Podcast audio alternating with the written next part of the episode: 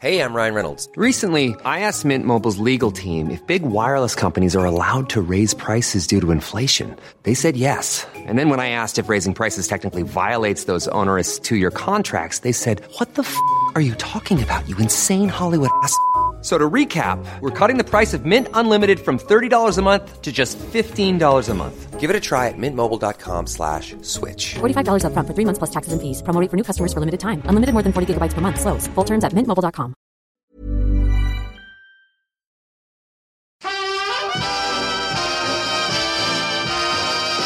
Good morning. How are you today?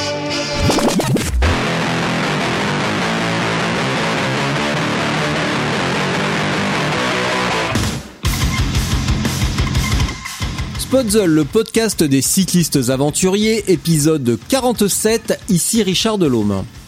Alors, vous allez écouter une longue conversation à nouveau avec Sofiane suite à sa victoire sur l'Atlas Mountain Race et initialement, cette conversation n'aurait jamais dû durer une heure. Initialement, je voulais faire 15-20 minutes de débrief en préambule ou à la fin de l'épisode avec Stéphane Ouaja, son pote, donc. Et puis finalement, ben, au bout d'une heure, on était encore à discuter, donc je me suis dit, je vais faire un épisode à part, mais envoyer le même jour que Stéphane. Donc voilà, un long débrief de une heure avec Sofiane sur sa course à l'Atlas Mountain Race. Sans plus attendre, donc, Sofiane Seili. Tu m'entends ou pas? Bah ben là, je t'entends. Ah ok, d'accord. Bon. Alors, comment se passe cette récupération? Bah écoute tout bien. J'ai, euh, je suis allé rouler euh, le week-end qui a immédiatement suivi euh, la fin de l'Atlas Ouais.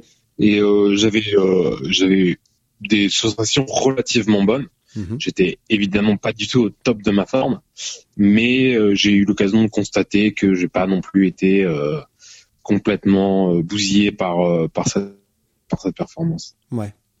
Qu'est-ce que oui, j'ai vu que t'avais tu es descendu en Auvergne, quelque chose comme ça. Ouais, euh, c'est ça, un petit train euh, jusqu'à Clermont-Ferrand et après euh, Clermont-Ferrand et Chambéry, trois étapes, euh, 470 km, euh, 8000 mètres de D+.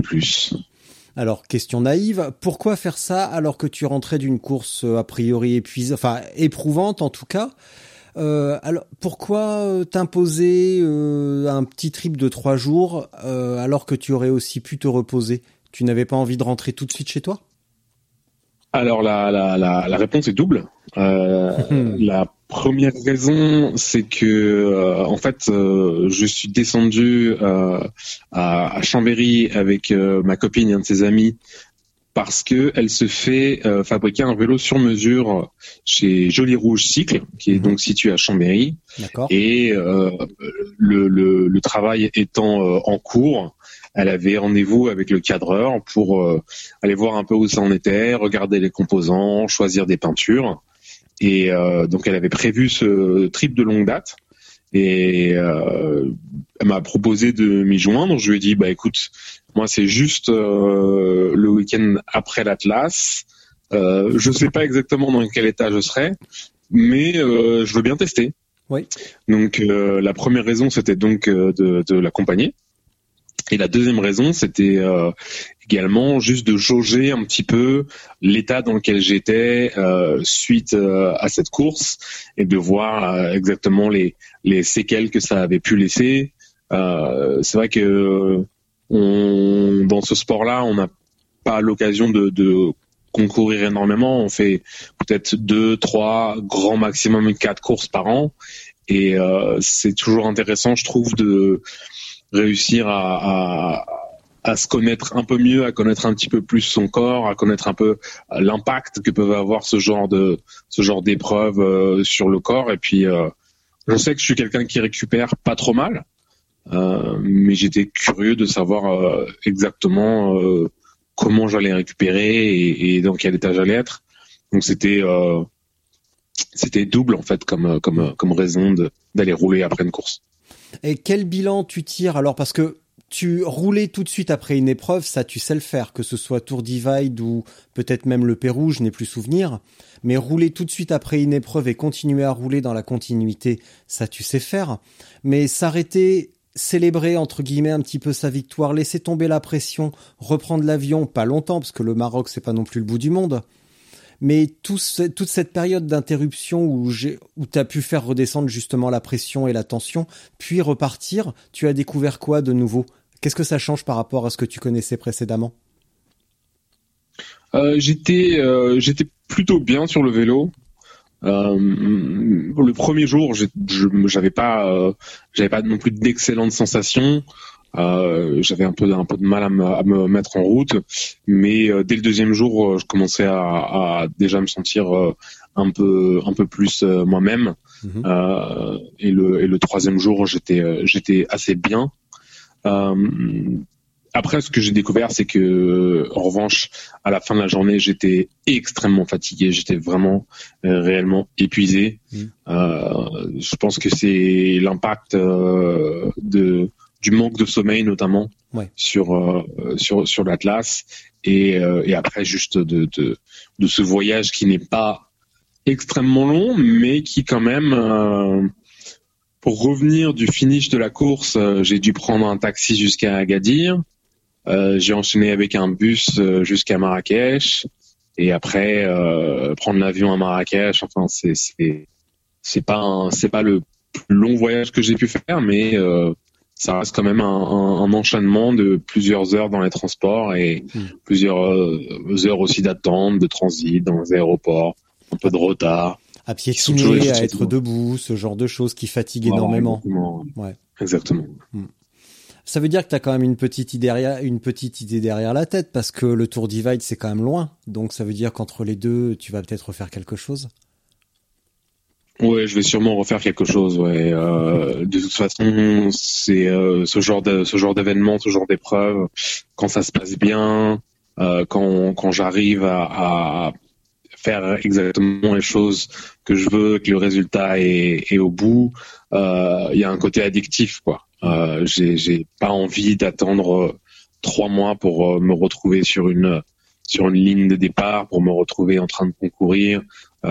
C'est quelque chose qui, qui apporte tellement d'émotions, qui est tellement dingue que une fois que c'est terminé, on a envie, on a envie que ça recommence.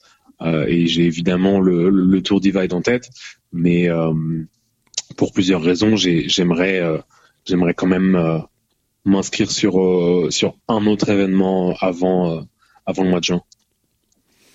Tu peux donner un indice ou tu vas me laisser euh, deviner comme pour la comme pour l'Atlas me laisser ah, deviner parce que ça se devinait facile ça se devinait facilement l'Atlas quand même. Ouais, mais là je ne peux pas donner d'indice parce que parce que j'ai pas encore décidé. D'accord. J'ai pas encore décidé. Il y a, pas il y a pas non plus des des, y a pas dizaines hein. de non, il n'y a pas pléthore, il n'y a pas, vraiment pas des dizaines de possibilités. Hmm. Euh, mais dans la mesure où j'ai pas encore décidé exactement, je peux pas vraiment donner d'indice. Mais en tout cas, on me verra sur une course avant le Tour d'Ivry.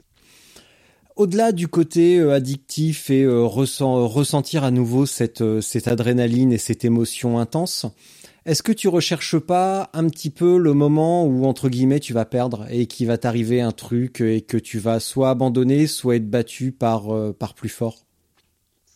Non, je, je sais pas, c'est pas, c'est pas ce que je recherche. Je, je recherche euh, euh, déjà la, la, la construction d'un palmarès. Je pense que c'est important. Mhm. Euh, j'ai gagné seulement ma première course l'année dernière, mine de rien.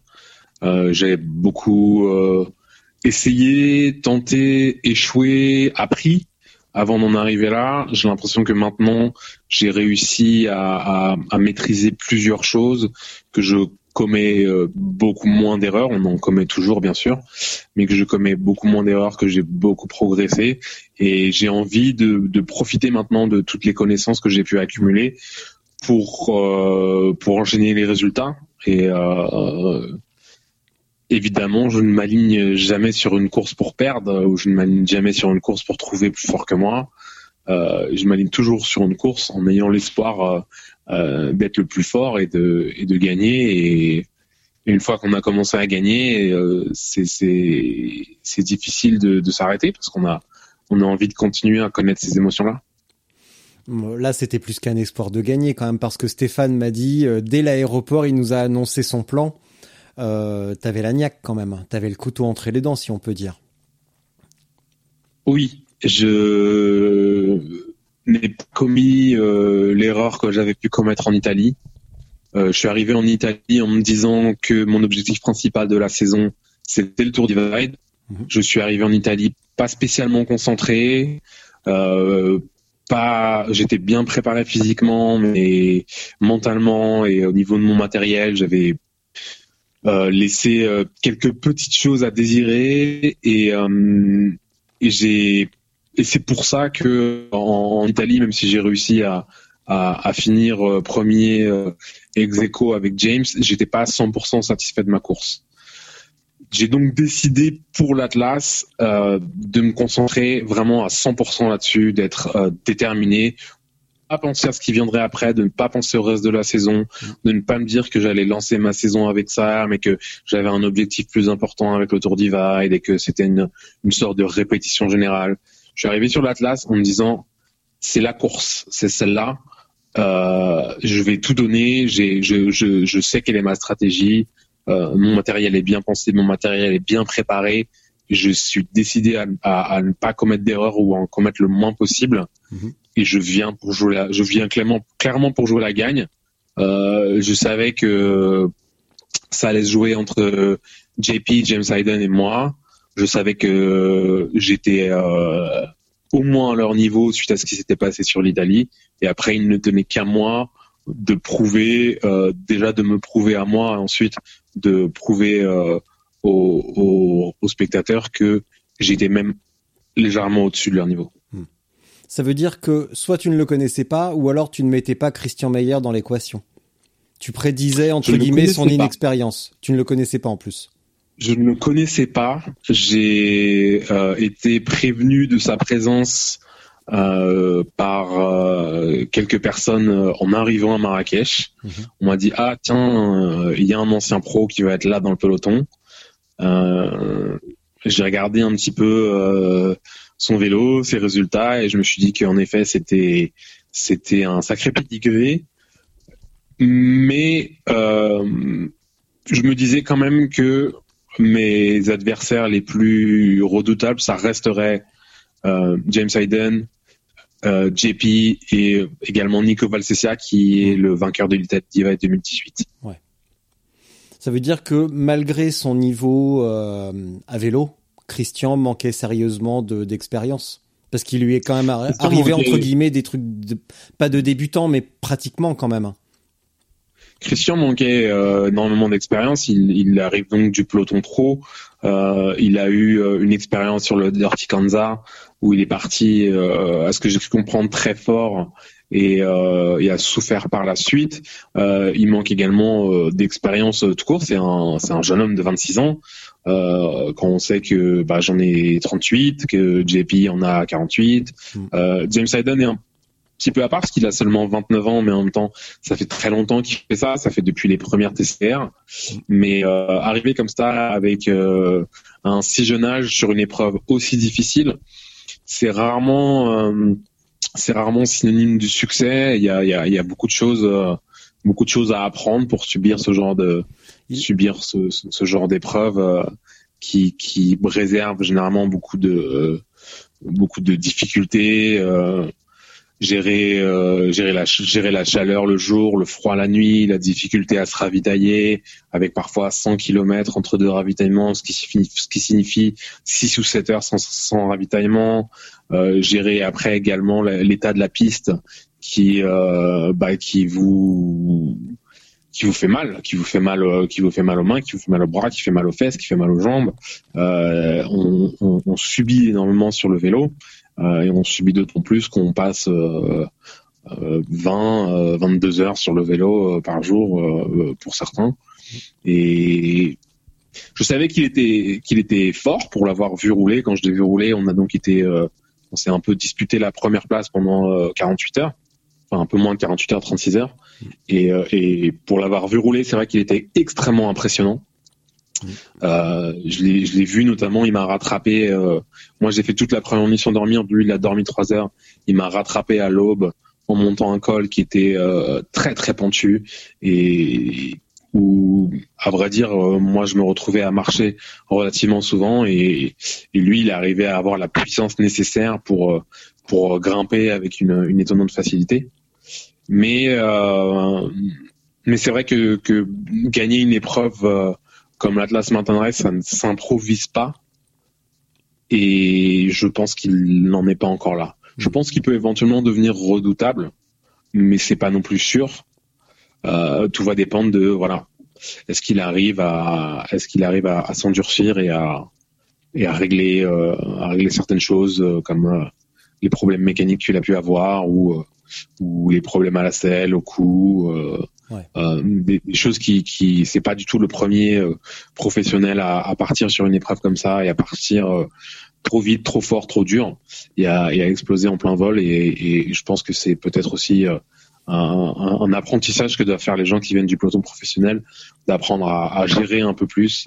Et euh, pour l'instant, en tout cas, euh, les, les, les professionnels n'ont pas encore euh, réussi à, à, à effectuer une, une transition qui permet de, de, de prendre le, le talent naturel qu'ils ont sur le vélo et de traduire ça dans les courses de bikepacking.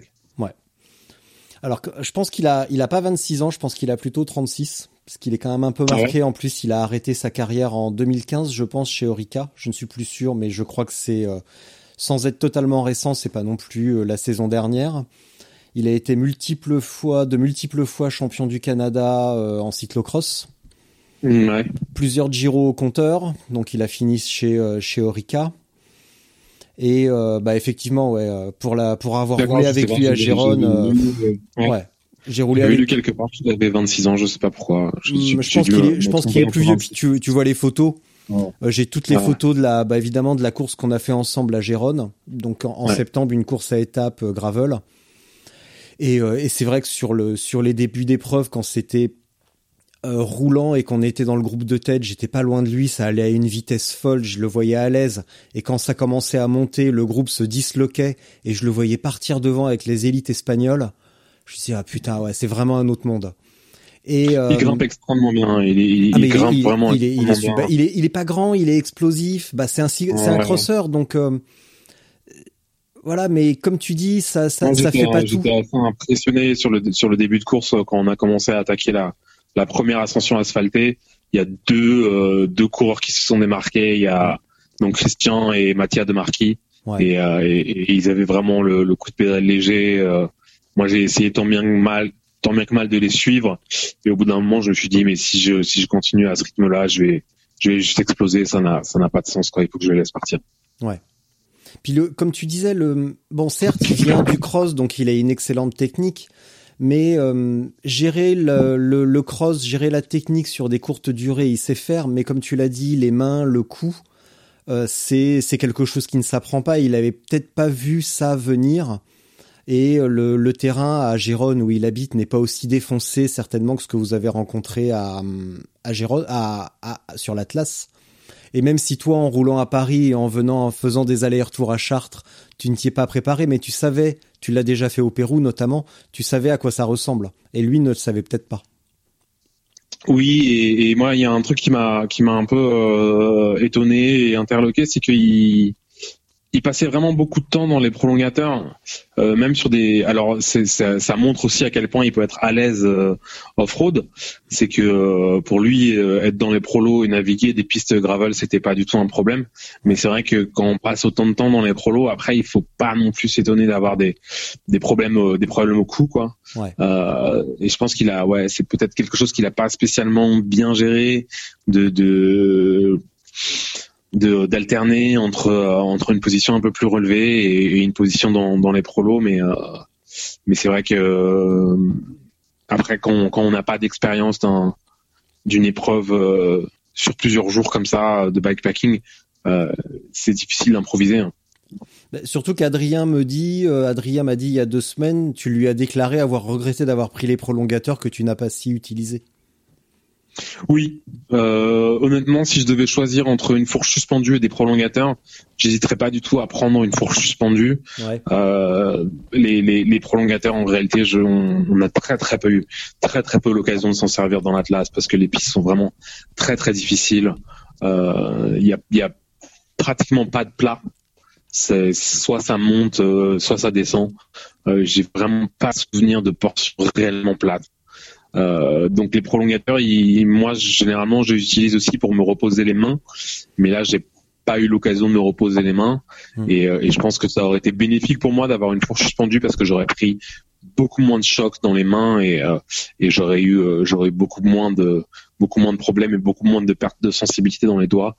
Et j'aurais été beaucoup plus confortable si j'avais une fourche suspendue d'autant plus que le le le handicap de poids qui existe euh, entre euh, le fait de mettre une fourche suspendue ou le fait de mettre des prolongateurs, finalement, il est, euh, il est, il est négligeable, quoi. Hmm. Si on enlève les, les prolos, on peut, on peut largement mettre une fourche suspendue et garder un, un vélo au même poids. Puis ça permet aussi peut-être de voir, euh, faut aussi voir euh, à long terme aussi peut-être que tu vas perdre euh, 300 grammes sur ton vélo, mais qui va, ça va te permettre aussi un gain de confort qui va te permettre peut-être pas d'aller plus vite, mais en tout cas d'aller plus longtemps avec avec un gain de confort euh, non négligeable. Ouais, bien sûr. Après, c'est vrai que moi, je m'attendais pas à ce que les pistes soient aussi difficiles. C'est vraiment la, la, la première fois que je suis confronté à, à, à des pistes qui sont euh, dans, dans, dans un tel état. Euh, J'ai eu l'occasion, bien sûr, d'avoir des pistes très, très, très, très abîmées au Pérou euh, ou en Colombie. Mais au Pérou, il y avait aussi beaucoup d'asphalte. Euh, en Italie, on a eu aussi des, des passages très, très compliqués, mais euh, euh, pas autant. Il y a eu aussi euh, quand, quand on fait l'Italie Divide, il y a aussi toute une partie en Toscane où on est sur les Strade Bianche, du coup on a quand même l'occasion de, de se reposer les mains, d'être sur des descentes moins techniques. Et, et mais là c'est vrai que l'Atlas c'était euh, c'était quasiment en, en permanence des, des, des pistes qui tabassent quoi. Bah surtout quoi, tu me parles de fourche télescopique, t'aurais pu en avoir une si euh, ton entre guillemets sponsor t'avait pas claqué entre les pattes. Ouais. Mais euh, ça c'est des choses qui sont hors de hors de mon contrôle. Ouais. J'ai Bah oui. pu, euh, j'ai fait de, de mon mieux avec ce que j'avais et euh, c'est dommage de, de, de, de travailler avec des gens qui ne sont pas professionnels quand on, soi-même on s'investit euh, énormément. Mais euh, l'avantage de cette euh, performance sur euh, l'Atlas, c'est qu'elle m'a ouvert beaucoup de portes et que j'ai l'occasion maintenant euh, de travailler avec euh, des gens qui sont bien plus euh, attentifs, bien plus professionnels et qui sont au taquet pour euh, Mm. faire en sorte que je bénéficie du meilleur matériel possible pour mes performances. Bah, de toute façon, oui, c'est ce que j'allais te dire. Là, à la limite, tant, mieux- tant pis pour eux, parce qu'ils ont loupé le coche. Là, tu gagnes deux fois de suite, deux courses de, de victoire. Bon, bah, ça va s'ouvrir. Alors, tu vas rouler sur quoi maintenant?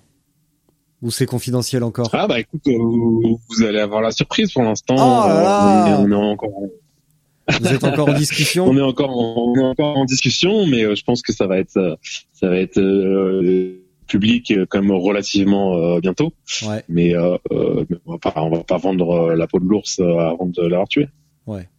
Bon, bah, ça, tu me le diras offline. On pourra en discuter. Puis j'ai, Offline, voilà. tu le garderas pour toi. Bah évidemment. Euh, du coup, euh, je reviens sur le côté euh, victoire. Maintenant, pour te battre, il va falloir faire quoi? Parce que tu roules bien, tu dors pas. Ça va être compliqué quoi? pour les autres. Il y a que les motards, il y a que la police pense qu'il marocaine qui va pouvoir te battre. Je pense qu'il va falloir dormir très peu déjà. Bah oui, mais tu dors pas, donc c'est déjà, c'est les dés sont pipés d'avance. Il va Non, falloir rouler- que pas dormir et en plus rouler plus fort que toi. Et avoir Voilà, une fourche télescopique. il, il va falloir, euh, il va falloir euh, dormir très peu et en même temps rouler plus vite que moi. Ouais. Ouais. Ça, ça va être un peu la, la seule, euh, la seule euh, possibilité ou, ou, ou alors espérer que Qu'il t'arrive un truc. à un moment je, je dorme tellement peu que que je m'endorme d'un coup pendant 8 heures de suite, j'en sais rien. Mais non, après c'est pas c'est pas à moi de c'est pas à moi de de dire aux autres ce qu'ils doivent faire pour me battre. C'est c'est c'est aux autres de d'essayer de déterminer euh, une stratégie, de savoir comment faire euh, pour euh, pour me battre. Peut-être qu'il suffit juste de bah, de faire comme Christian Meyer euh, qui qui lui dormait trois heures pendant que moi je roulais et puis qui après était tellement fort, tellement frais que il me, il me reprenait à l'aube et euh, et qu'il roulait plus vite que moi pendant la journée. Peut-être qu'il suffit juste d'être extrêmement fort sur le vélo, tellement fort qu'on peut rouler beaucoup plus vite que moi et après se permettre de dormir deux trois heures. J'ai pas eu l'impression que tu te sois préparé à bloc parce que je t'ai vu rouler pas mal euh, hors travail à partir de fin décembre, mi-décembre, fin décembre. Euh, et après sur le mois de janvier, mais j'ai pas l'impression que tu étais non plus à bloc à bloc et que tu aurais pu faire peut-être plus spécifique et plus, volum plus volumineux peut-être. Ouais, je me suis préparé surtout en, en, en termes de rythme. Je, je, je, voulais avoir des kilomètres, euh, je voulais arriver. Euh, j'ai fait un petit peu quand même de, de, de sorties euh, rapides, notamment avec. ouais. c'est la, la, Chartre. Ouais, ouais, voilà, c'est la Chartre, elle était belle. Bah ouais, on parle 30, 30, euh, 200 km à presque 35 km heure de moyenne. Ça veut dire que j'avais, j'étais quand même un petit peu en forme, quoi. Ouais. Euh, ouais, mais, surtout que t'aurais pu faire 36 ouais, en mettant un casque. Ah oui, voilà, c'est ça mon problème. Non, mais en fait, comme de toute façon, j'étais, j'étais derrière Yves, j'avais, j'avais l'aspiration. C'était pas besoin de, pas besoin d'être aéro. Oui, mais, Et, euh, mais ouais, en fait, je, je savais que j'avais, j'avais ma pente de vitesse qui était là. Ouais. Euh, j'ai, j'ai surtout voulu euh, travailler sur euh, euh, l'endurance, euh, le temps en selle. Euh, j'ai vu, j'ai fait quand même un, et travailler aussi sur le la répétition des efforts. Mm. J'ai fait notamment une expédition, une petite expédition en Suisse en partant de en partant de de, de Sens. je suis descendu jusqu'à Besançon, jusqu'en, ensuite jusqu'en Suisse. En Suisse, j'ai fait quelques cols. Euh, des petites sorties euh, comme ça, sur plus en intensité qu'autre chose. Et après pour le retour, euh, je me suis fait une, une, une, dernière étape. Donc après avoir roulé, après avoir roulé environ 7 ou 800 kilomètres sur les sur les 4-5 jours, j'ai fait une dernière étape de 300 kilomètres entre entre entre l'Alsace et Troyes. Mmh. donc un petit 311 kilomètres juste histoire de voilà de voir comment le corps répondait après avoir passé plusieurs jours en selle sur un, un, un effort long et prolongé. Par contre, pas de tout terrain du tout. C'était exclusivement route ou gravel, euh, ultra roulant, euh, sans aucune difficulté. En tout cas, de ce que j'ai vu. Pourquoi pas du tout de terrain, de, de tout terrain? Bah, c'est compliqué. Euh, c'est compliqué à trouver. Euh, partir et, et réussir à trouver 200, 300, 400 km de, de, Ouais. de gravel, c'est c'est pas simple quand on habite à Paris. Et puis après, c'est aussi c'est aussi des conditions qui sont pas forcément évidentes euh, en plein hiver. Mm. Quand on commence à partir pour faire du off-road euh, euh, au mois de, de même quand on part juste pour faire de la route euh, au mois de, de décembre janvier, euh, le vélo quand on rentre il est déjà bien dégueulasse. Euh, alors qu'on reste sur l'asphalte, alors euh, t'imagines bien que si on commence à partir sur de, sur sur de la piste, sur du sur du gravel, ça ça ça commence à, à être encore plus compliqué. Et je savais que j'en avais pas spécialement besoin. Je savais que Mm. l'Atlas ne serait pas technique euh, et que donc c'était juste une question d'a- d'avoir le foncier, d'avoir la d'avoir la forme, d'avoir la pointe de vitesse et que j'avais pas besoin de de m'infliger euh, des sorties gravel. Ouais, ok.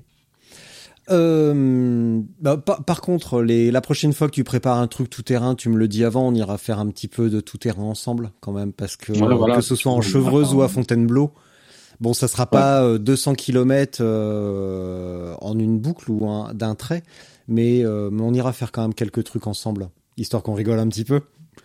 Ouais, et, ouais. euh, et si tu me racontais ta course? Parce que tu me dis, Eh j'ai bien- pas fait beaucoup d'erreurs, mais comment ça s'est passé concrètement? Surtout que le récit va être rapide, ça va pas durer ouais. longtemps. Euh, bah écoute, la course a- est partie à 9h euh, de l'hôtel euh, Mogador à Marrakech. Euh, on départ, départ groupé, neutralisé, euh, derrière une voiture, la police qui ferme les rues de Marrakech. C'était la première fois que, que je roulais sur route fermée, c'était assez impressionnant. C'est cool, hein Euh, je pense qu'on a fait peut-être 30-40 km avant d'attaquer vraiment le gravel. Ouais. Là, le, le, le, le, le peloton, euh, le petit peloton s'est délité. Euh, moi, je me sentais plutôt bien. J'étais pas trop nerveux au départ de la course. Euh, quand on est arrivé sur le gravel, je suis parti devant. J'ai rattrapé euh, Christian qui m'a regardé. Je l'ai regardé. Après, j'ai continué un peu devant comme ça. Euh, au début, c'était c'était des, des, des, petites bosses quoi. Puis après, on a commencé à faire une, une longue ascension asphaltée avec des, des pourcentages euh, vraiment durs. Euh, à ce moment-là, il y a euh, Mathias Demarquis et Christian Meyer donc qui, qui, qui, ont pris la tête avec leur, euh, leur qualité naturelle de, de grimpeur et d'ex et d'ex pro. Mhm. moi, je suis resté tranquillement derrière. L'asphalte s'est transformé en, en, gravel, les pourcentages ont commencé à être encore plus durs. Euh, à ce moment-là, j'étais, euh, je pense, en quatrième position. Il y avait un, un Belge avec moi qui s'appelle euh, Lorenz. Et derrière, juste derrière moi, il y avait JP qui me, qui me, qui me surveillait. Et puis je le surveillais aussi du coup de l'œil. Et mais je sentais qu'il était, je sentais qu'il était moins fort que l'année dernière en Italie. L'année dernière en Italie, il était assez impressionnant. Il avait, il était parti comme une balle. il avait emmené le peloton à 40 km heure pendant je ne sais combien de temps. Vous voyez qu'il avait du feu dans les jambes, mais là, euh, je l'ai senti un petit peu, un petit peu moins, un petit, un petit peu moins presque, et en même temps normal, puisque lui, il habite dans l'Idaho aux États-Unis et qu'il y a, y a 5 mètres de neige en hiver, donc euh, c'est pas évident de sortir faire du vélo.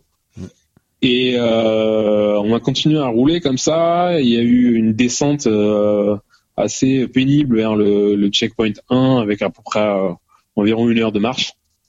Et euh, checkpoint 1, je suis arrivé en troisième position, donc derrière Christian et Mathia. Euh, on a continué comme ça jusqu'à la tombée de la nuit. Euh, je pense que j'étais toujours en, troisième position. J'ai eu une petite crevaison pendant la nuit. Et à ce moment-là, il y a, a JP et, et, Lawrence qui me sont passés devant. Je les ai retrouvés au, au ravito. Il y avait une petite station essence peu de temps après. Là, je suis avec Lawrence, il allait s'arrêter parce qu'il me l'avait dit. Là, il y avait donc euh, Lawrence, Mathias de Marquis, JP et Christian Meyer était quelque part en train de dormir, je sais pas exactement où. Euh, moi, je, savais que j'allais continuer toute la nuit, ça c'était évident. Euh, les trois compères là de la station-service se sont arrêtés pour dormir. J'ai roulé toute la nuit. Au petit matin, je me suis fait reprendre par euh, Christian Meyer je voyais une lumière qui s'approchait comme ça et en fait j'avais qu'une peur, c'était que ce soit JP et quand j'ai vu que c'était que c'était pas Jay mais que c'était euh, Christian, je me suis senti à vrai dire un petit peu soulagé ouais. euh, parce que j'avais vraiment pas, je le sentais vraiment pas pour lui, je, le sentais pas comme comme un concurrent euh, potentiel euh, à la victoire finale. Ouais. Je me disais ce serait ce serait vraiment improbable que que le mec arrive comme ça sans sans aucune expérience et qu'il arrive à à battre euh, euh, James, euh, Jay, euh, Nico, moi, ou encore d'autres d'autres qui étaient des bons outsiders comme Carlos Mazon, Jonathan Rankin, tout ça. Et donc j'ai continué mon petit bonhomme de chemin. Pendant la journée, j'ai constaté que j'avais euh, une, petite avance quand même sur euh, sur Jay et sur James, euh, ce qui m'a fait du bien au moral. après, j'étais pas spécialement content non plus d'avoir quelqu'un devant moi parce que j'aime pas trop ça. Euh, mais bon, voilà, j'ai continué. Ça, ça me mettait pas spécialement de bonne humeur, mais, mais je me suis dit que euh, voilà, à un moment, euh, on, on, verrait un petit peu comment ça se passait. J'avais toujours l'ambition de faire la deuxième nuit sans dormir, et je me disais bon bah voilà, je suis peut-être pas premier le deuxième jour, mais avec un peu de chance, je serai premier le troisième jour. Euh, la, la, journée s'est passée comme ça. J'ai découvert vers la fin de la journée que Christian avait des problèmes de, de crevaison parce qu'il avait perdu, euh, il avait perdu l'étanchéité de son tubeless euh, sur une crevaison. Je crois que c'était jour 1 ou jour 2 et euh, il avait dû mettre une chambre et en fait dans le désert marocain rouler avec des chambres c'est catastrophique parce qu'il y a des épines partout. Mhm. Euh, donc euh, à ce moment-là, je l'ai, à ce moment-là, je l'ai dépassé pendant qu'il réparait. Euh, j'ai, roulé tranquillement, j'avoue, j'appuyais pas trop. Euh, et il m'a, il m'a repris quelques heures plus tard, je pense trois ou quatre heures plus tard, euh, alors qu'on arrivait, euh, on arrivait près d'une ville. là, je me suis arrêté pour pour ravitailler. J'ai vu qu'il s'était arrêté aussi, mais il s'était arrêté un petit peu plus loin. Et en fait, ce qui s'est passé, c'est qu'à ce moment-là, il s'est arrêté, il s'est définitivement arrêté. Pour ceux qui n'ont pas suivi la course, il a fait de problèmes à la selle il n'a pas repris le départ suite à, suite à cet arrêt-là.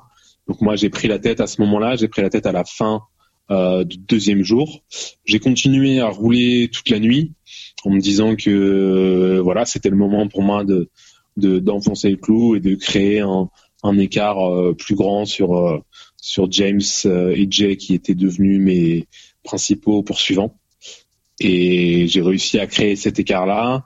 Cet écart est resté à peu près stable pendant tout le troisième jour, aux alentours de 4-5 heures.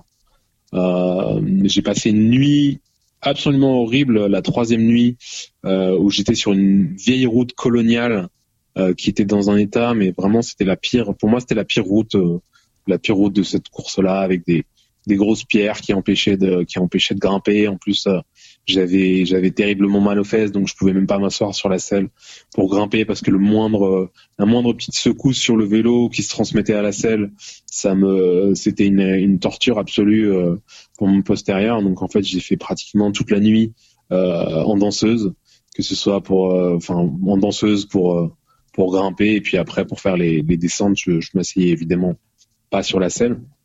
C'était vraiment très très dur. Euh, et euh, au matin, j'ai environ vers, je pense, 4 heures du matin, comme ça, j'ai décidé que j'avais assez d'avance pour pouvoir euh, m'accorder 30 minutes de sommeil. Donc j'ai fait une petite sieste. Euh, j'ai continué. Matin du quatrième jour, j'ai constaté que j'avais toujours une bonne avance sur James. Je suis arrivé au checkpoint 3 vers midi j'ai commencé à prendre les écarts. Je me suis dit, OK, moi, je suis passé à midi. J'ai continué à rouler. Et je me, ce que je me disais, c'est si j'avais 4 heures, 4 heures au checkpoint 3, c'était quasiment, quasiment impossible pour lui de me reprendre. Mm. Et euh, en fait, j'avais même euh, 5 heures puisqu'il est arrivé, euh, il est arrivé au checkpoint 3 vers 17 heures. Et donc tout le quatrième jour à peu près, enfin une bonne partie du quatrième jour, j'étais, euh, j'étais à peu près sûr euh, de la victoire à venir.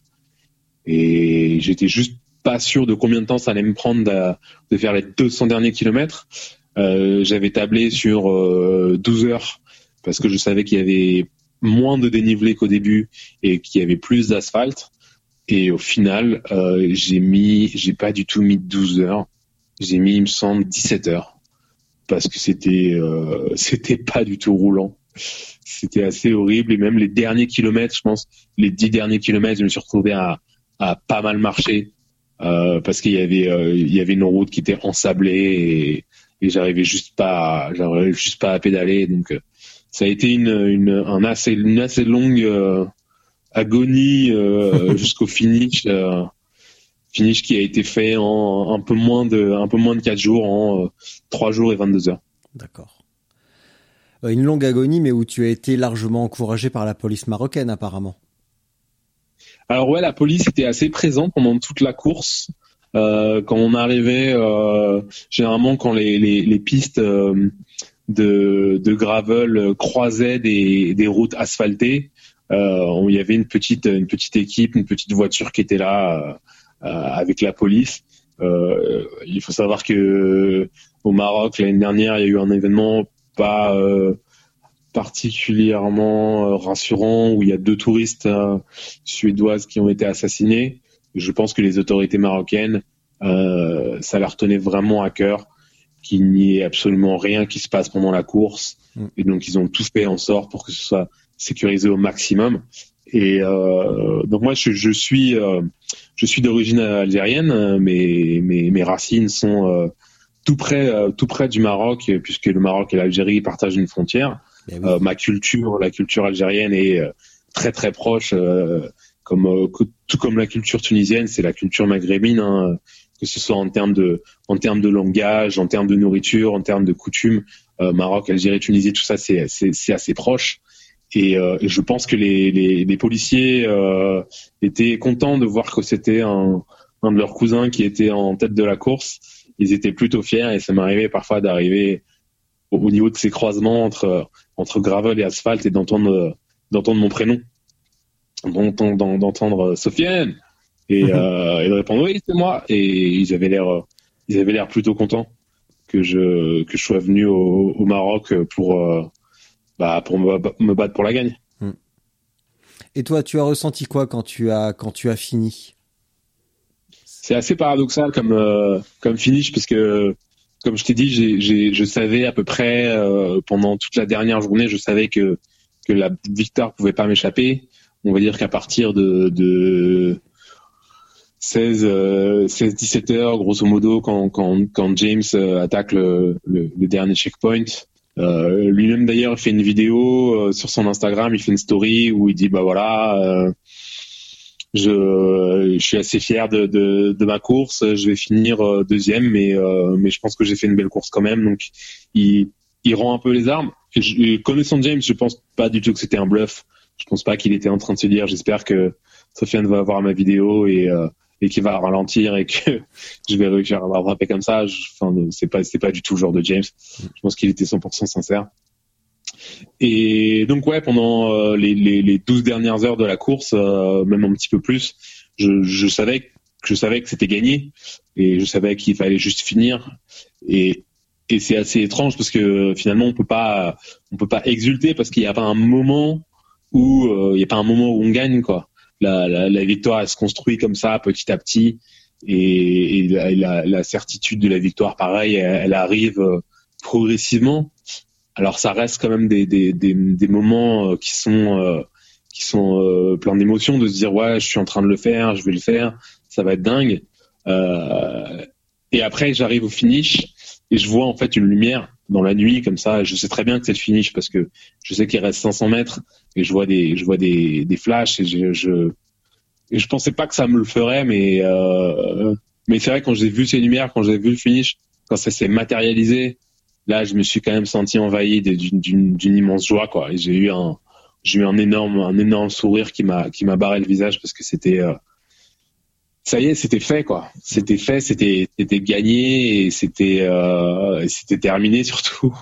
Et j'allais enfin pouvoir euh, enfin pouvoir savourer et, et, enfin pouvoir manger surtout m'asseoir, m'asseoir et manger un, un, un, plat chaud quoi. Ce qui me manquait le plus, c'était même pas forcément de dormir. Je pensais pas à dormir. Euh, J'étais pas. Euh, j'avais fait j'avais fait quelques siestes pendant pendant cette nuit-là et et, et j'étais pas du tout obnubilé par l'idée d'avoir un lit. Mais alors, qu'est-ce que j'avais envie de manger?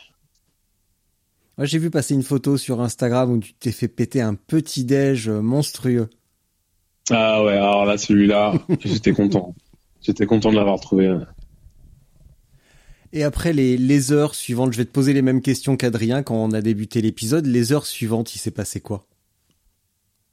Les heures suivantes, donc euh, voilà, le, finish de ce genre de course, euh, c'est pas forcément évident. On arrive, euh, euh, bah oui, il y a forcément des, vidéos, des photos, des questions. Euh, euh, je dois avouer que l'équipe de, de, de, médias de, de l'Atlas était, était quand même très cool avec moi, que ils, m'ont laissé pas mal d'espace, ils m'ont pas du tout envahi. moi, j'étais, j'attendais juste.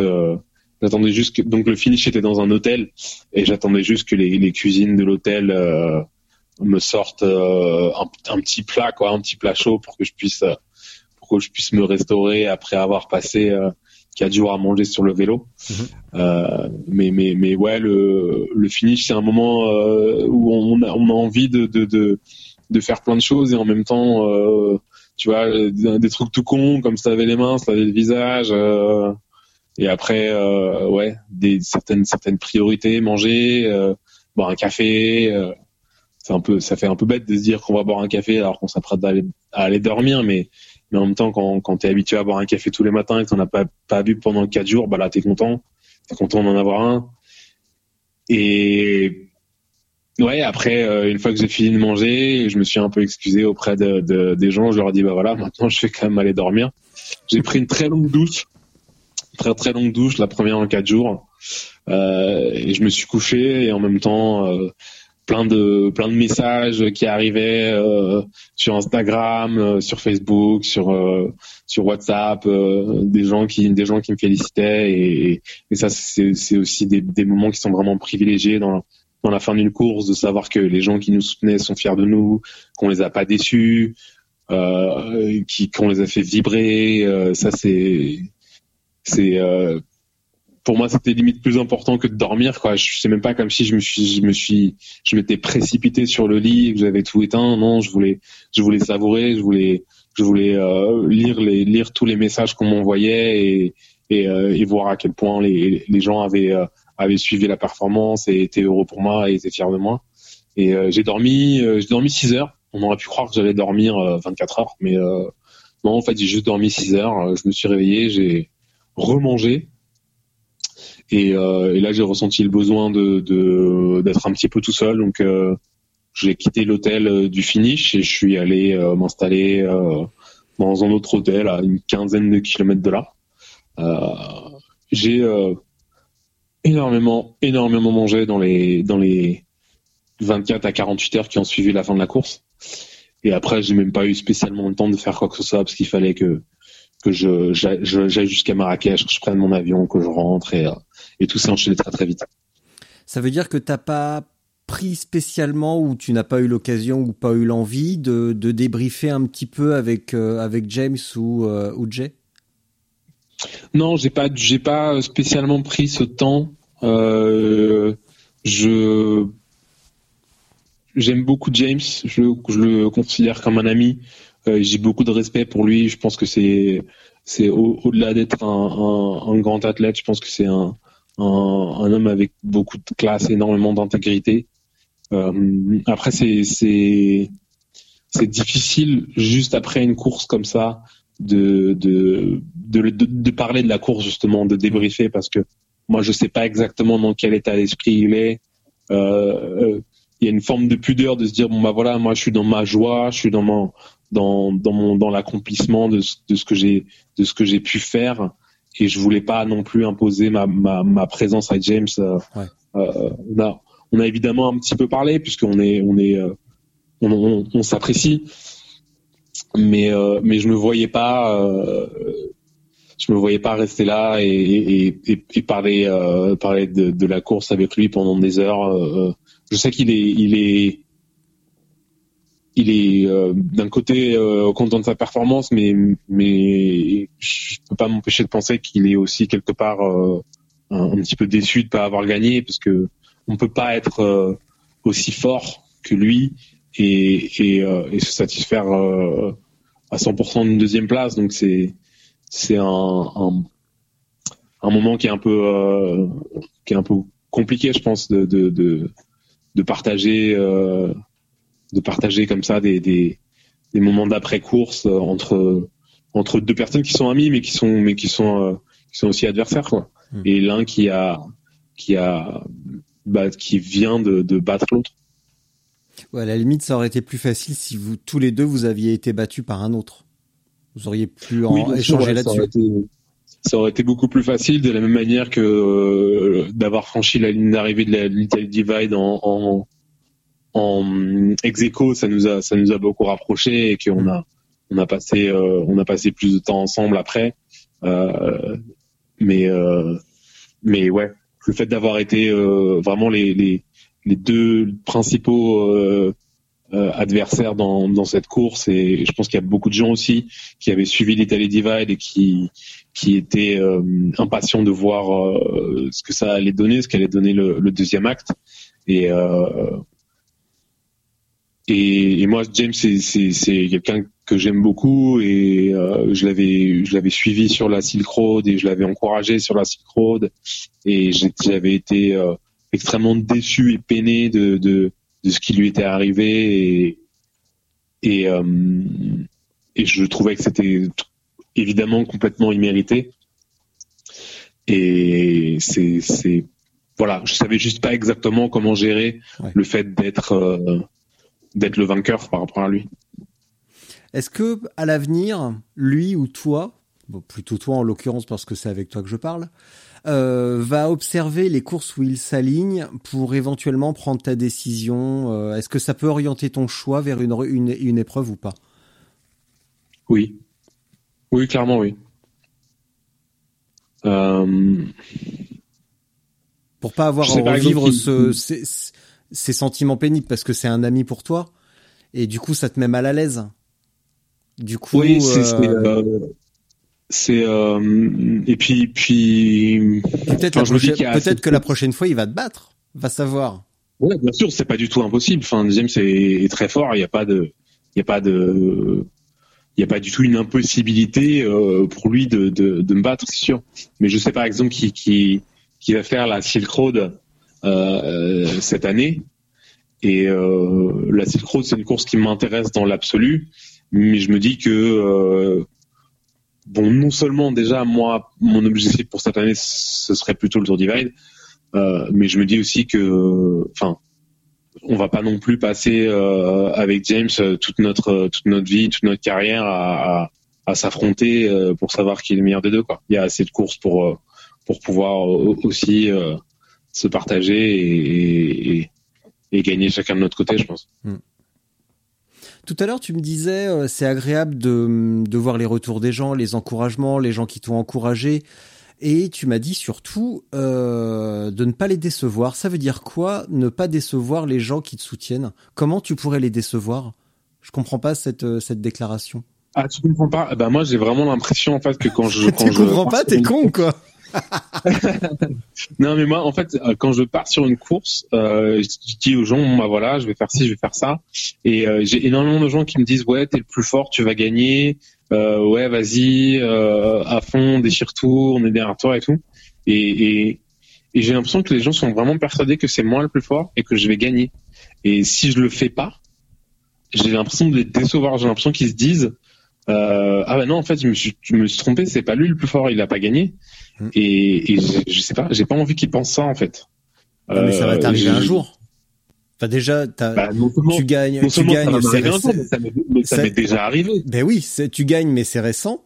Et puis ça va oui, te voilà, ça m'est réarriver. déjà arrivé. C'est- Oui, mais ça ça veut dire c'est pas quelque chose que que j'apprécie, tu vois. J'aime Ouais. pas euh, j'aime pas ne pas gagner. J'aime pas que les gens me disent euh, ouais vas-y euh, on est on est tous derrière toi, euh, tu vas gagner, t'es le meilleur. Et qu'après ils se rendent compte qu'en fait non, je suis pas le meilleur. Et et c'est hyper important pour moi de de de pas décevoir les gens, tu vois. Enfin après il y a des il y a il y a des euh, il y a des degrés il y a certaines personnes que je veux décevoir encore moins que d'autres. Ouais. Euh, c'est sûr que des personnes que je connais et qui me disent le meilleur tu vas gagner, c'est pas les premières personnes euh, auxquelles je pense Ouais. quand je perds, où je me dis ah ouais merde là je les ai déçus quoi. Mais euh, mais j'ai l'impression quand même d'avoir pas mal de soutien. J'ai l'impression que les gens euh, se disent ouais quand même euh, Sofiane il est fort. Et qu'il y a aussi des gens qui se disent ouais bah euh, tu vois par exemple la, la communauté des coursiers parisiens moi j'ai j'ai l'impression de la de la représenter un peu quand je quand je vais sur ces courses là et euh, et voilà j'ai envie qu'ils soient fiers de moi. J'ai pas envie qu'ils se disent euh, ouais bon bah Sofiane il est pas mauvais mais c'est pas non plus le plus fort quoi. Et et comme comme j'ai pu dire euh, dans une interview euh, récemment sur Komoot euh, je crois que le sentiment le, le, le plus fort quand je gagne, c'est le soulagement de ne pas avoir perdu. Hmm. C'est même pas forcément l'exultation d'avoir triomphé, c'est le truc de se dire ouf, c'est bon, ça j'ai pas perdu quoi. Est-ce que c'est forcément le plus fort qui gagne? C'est pas forcément le plus fort qui gagne, non. C'est pas forcément, c'est parfois le plus fort qui gagne, mais c'est pas toujours le plus fort qui gagne. Surtout dans dans ce sport-là où où il y a énormément de choses qui peuvent arriver, euh, où les gens peuvent euh, chuter, euh, tomber malade, euh, avoir un problème mécanique. euh, mais après, il faut aussi savoir relativiser, parce que par exemple, si t'as si t'as des problèmes mécaniques, faut voir quel genre de problème mécanique. Si t'as des problèmes mécaniques qui sont qui sont liés à un choix de matériel que toi tu as fait, Mm. bah c'est des choses qui sont qui, qui sont de ton choix, de ta volonté et qui donc à mon sens rentrent dans la composition de ce que tu es en tant que bikepacker complet. Si tu es un, un, un mec qui est très fort sur le vélo, qui arrive à très peu s'arrêter, euh, qui est qui est qui est fort en stratégie, qui est fort menta- mentalement, mais qui d'un autre côté t'es nul pour choisir ton matos et qui t'arrive 100% de, enfin que sur 100% de tes courses il t'arrive des guerres mécaniques, euh, bah oui. En même temps, être un bon bikepacker, c'est aussi savoir choisir son matériel, quoi. Ouais. C'est pas juste, euh, c'est pas juste. Donc le plus fort, c'est aussi celui qui choisit le mieux son matériel. Mais euh, mais c'est vrai que ouais, parfois, je pense que le plus fort ne gagne pas, ouais. Mais j'espère, j'espère que au Maroc, le plus fort a gagné. Dis-moi, quand tu crèves, t'étais en tubeless, tu t'es suffisamment moqué euh, ouais. de, de Adrien et de, de Stéphane qui étaient en chambre? Adrien m'a dit que tu lui as dit que c'était une grosse connerie. Énorme, énorme connerie, ouais. Alors, euh, petite question pratique, euh, tu crèves, euh, tu répares avec quoi? Je veux dire, tu Alors, vas, euh, quand je- tu je- crèves, tu vas perdre du liquide. Ça veut dire que tu en emmènes avec toi? J'emmène du liquide avec moi. Sous Alors là, concrètement, j'ai eu, euh, j'ai eu quatre raisons. J'emmène une petite euh, bouteille euh, de Stans. Ouais. Stans, ils font des petits contenants de 60 millilitres. Mhm. Donc j'emporte ça, c'est suffisant pour pour remettre dans dans un pneu quoi. Ouais. Et euh, ou, enfin ou re- remplir à moitié un pneu ou à enfin il y a de quoi remplir à moitié les deux pneus ou complètement un pneu. Et qu'est-ce qui se passe? Alors moi j'ai eu quatre crevaisons, j'en ai eu une, euh, première la première nuit. Euh, en fait j'ai tapé un caillou assez fort que j'avais pas vu parce que bon il faisait nuit. Ça a créé une petite euh, fuite euh, au niveau de de la tringle, un petit défaut d'étanchéité entre la tringle euh, du pneu et les crochets de la jante. Donc j'ai juste repéré la fuite, j'ai euh, fait tourner la fait tourner la roue euh, en la en la mettant à l'horizontale. Euh, je me suis assuré que le liquide euh, rentrait bien euh, dans la petite fuite. Et après j'ai regonflé. En fait toutes les toutes les euh, crevaisons que j'ai pu avoir, c'était euh, c'était réparé relativement rapidement parce que le, le j'ai jamais vraiment complètement perdu l'étanchéité de mon montage. Ouais. Il fallait juste à chaque fois que je j'ai eu un moment une grosse épine. J'ai pareil, euh, comme elle était un petit peu sur le côté, euh, le, le liquide n'allait pas immédiatement dedans et aussi j'avais perdu un peu de liquide donc j'en avais plus énormément dans le pneu. Donc pareil, tu vois, j'ai démonté la roue, euh, j'ai regonflé un petit peu et puis je me suis assuré de, de, de bien l'orienter pour que le liquide rentre dans la dans la perforation et après voilà j'ai pu finir de regonfler et, et, et j'ai vraiment une pensée pour tous les gens qui sont partis en chambre parce que c'était euh, suicidaire. Ouais. À la, à la, entre, entre le courage et le suicide, entre le courage et l'inconscience. Inconscience, je pense, inconscience. Ouais. ouais. Inconscience. Euh, autre détail, euh, imaginons tu déchires un pneu. Ça peut arriver, un caillou un peu saillant, tu déchires tout. Que se passe-t-il? Alors moi j'avais des des ce que les ce que Parktool appelle des emer- emergency tire boot. C'est des petites pièces, euh, enfin c'est des non pas des petites pièces, c'est des pièces que tu mets dans ton pneu et Ouais. qui euh, permettent de, de euh, recréer un petit peu un morceau de pneu. Mm. Euh, le problème si ça arrive là dans l'Atlas, c'est que ça veut dire que euh, je dois après rouler en chambre. Euh, donc en effet j'aurais Bah pu oui. j'aurais pu continuer si ça m'était arrivé j'aurais mis j'aurais mis une pièce à l'intérieur du pneu et après j'aurais mis une chambre euh, et j'aurais pu continuer mais c'est vrai que ça aurait compliqué énormément les choses parce que je pense que en effet en chambre euh, les gens qui étaient en chambre ont crevé je pense entre 15 et 20 fois dans la course quoi. Mm. après sur les déchirures de pneus il y a je sais qu'il y a aussi des gens qui recousent.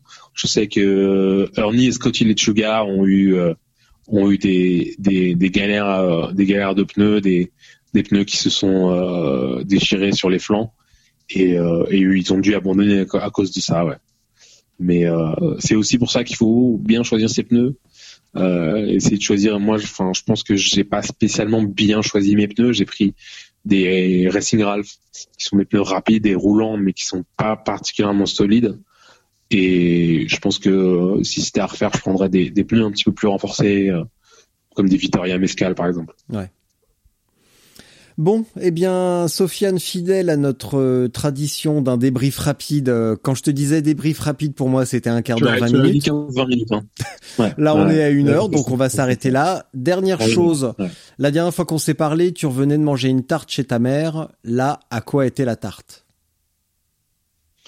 Ah ah euh, Eh, ou alors, la- la tarte? La prochaine tarte, à quoi va être euh, Quels vont être les ingrédients si, ne t- si ta mère ne t'a pas encore accueilli avec une tarte? À qui tu passeras le bonjour d'ailleurs Euh, ouais, non, ma mère, ma mère a manqué à tous ses devoirs parce qu'elle n'a- elle ne m'a pas accueilli avec une tarte. Euh, ce qui était quand même pas très cool. Non. Mais Ça veut dire que t'as pas euh, assez gagné en fait.